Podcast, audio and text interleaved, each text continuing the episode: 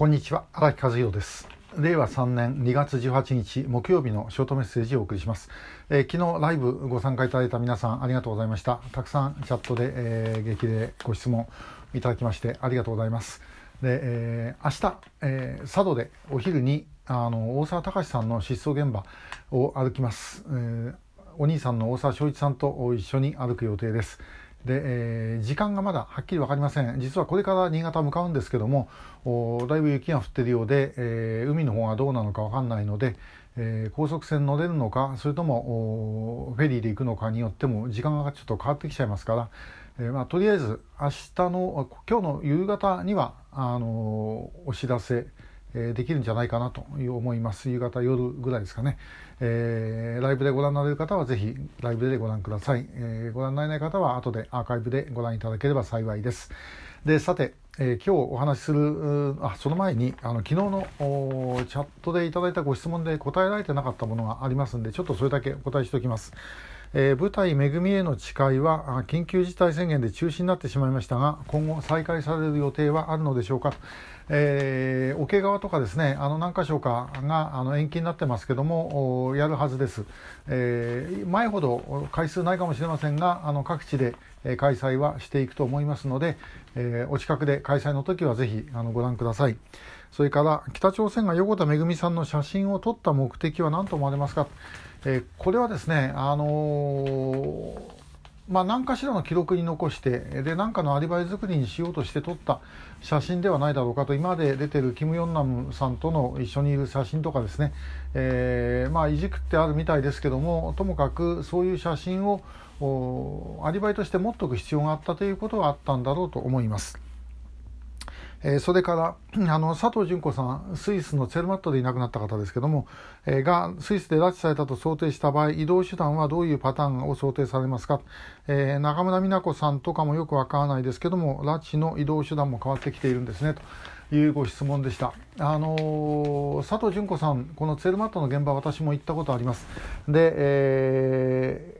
車入れないとこなんですね。あのなんか自然環境配慮かなんかでですね、えー、特別許可された車しか入れないというところです。だからまああの本人が何かの形でおびき出されて、え、そしてどっか行ったそこから車乗っけられていったということではないかと思います。で、えー、フジテレビだったと思いますがあの、えースイスでですねあのこう北朝鮮の大使館に東洋系の若い女性を乗っけた車が入っていくというのをこう映したのがあるんです。で、えー、これまあどういう人なのかも分かりません。で、まあ、あの日本人、えー、ではないみたいに見えるんですけどもそういう人が入っていくでそれから出てこなかったというのがあります。ですからまあ大使館なんかを使ってですね監禁してそれから何らかの方法で車で、えー、どっかに持っていったということなんではないかなと私はあの思っています、えー、他にも同様のことはおそらく各地で行われているだろうと。まあ、あの 遠方でやる場合はどうしてもですねあの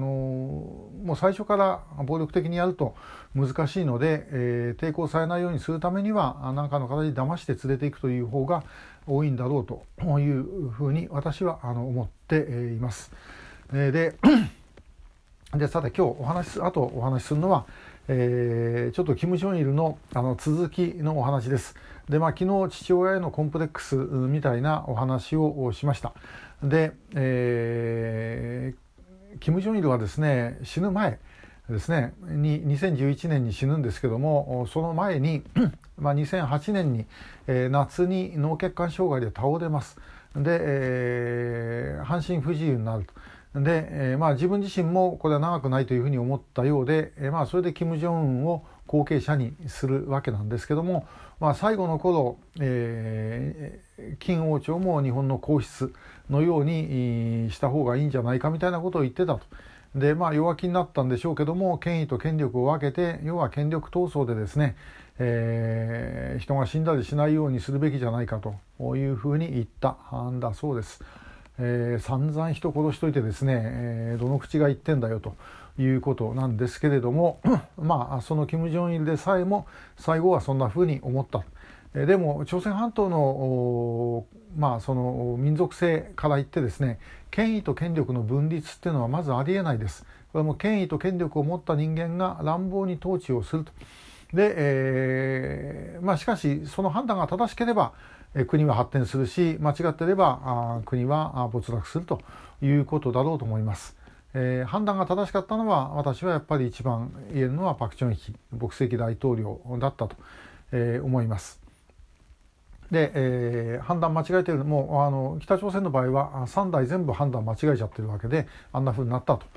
いうことですね。で韓国の場合はまだそれでもですね政権交代っていうのは起きますから、まあ、そういう意味ではある程度の緊張感があるんですが北朝鮮はそういう意味での緊張感はなかった。でもう権力が暴走した。で最後はもう本当にですね最後というか途中からですねえー、キム・イルソンの途中からぐらいだと思いますがもう国全体が自分の私物みたいに思ってたんじゃないでしょうか。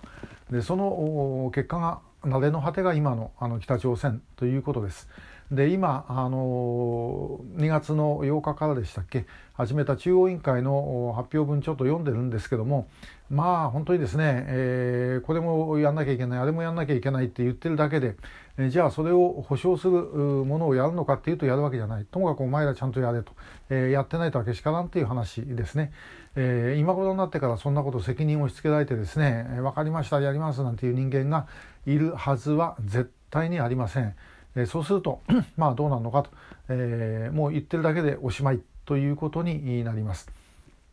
まあ、あのこのコロナで、えー、非常体制だなんて言ってる割には中央委員会でもマスクをしてる人はいませんし、えー、しちゃいけないことになってるんでしょうそもそもどれくらいもうマスクが北朝鮮にあるのかもよく分かりませんけども、まあ、ともかく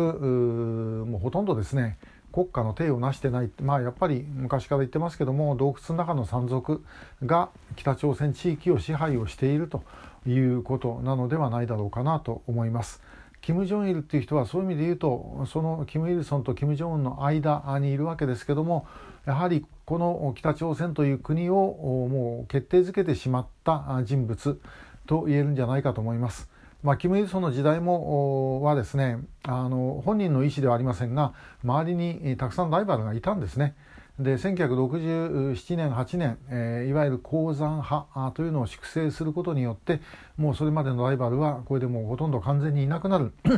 ですけれどもまあそういうのを経てきていると。だから自分勝手になかなかできなかったっていう部分があります。でそれを自分勝手にやるようになったのはキム・ジョンイルが後継者になってから。ですねでもう本当に、あの後継者に決まった後は自分に歯向かう者はいないということで、えー、やってきた、えー、最後歯向かったのは父親だったということになります。まあ、これもまた一つの北朝鮮の悲劇といえば悲劇、えー、本当にああいう国に生まれなくてよかったなというふうに思います。えー、誰もどの立場に生まれても結局幸せにはなれないということなんではないだろうかと思います。まあ、一刻も早くこの状況はあの変えなきゃいけないですよね。えー、まあ、私たちもそのために頑張ってまいりたいというふうに思います。えー、またあの明日、えー、ライブでお会いできる方あの明日またお会いしましょう、え今日もありがとうございました。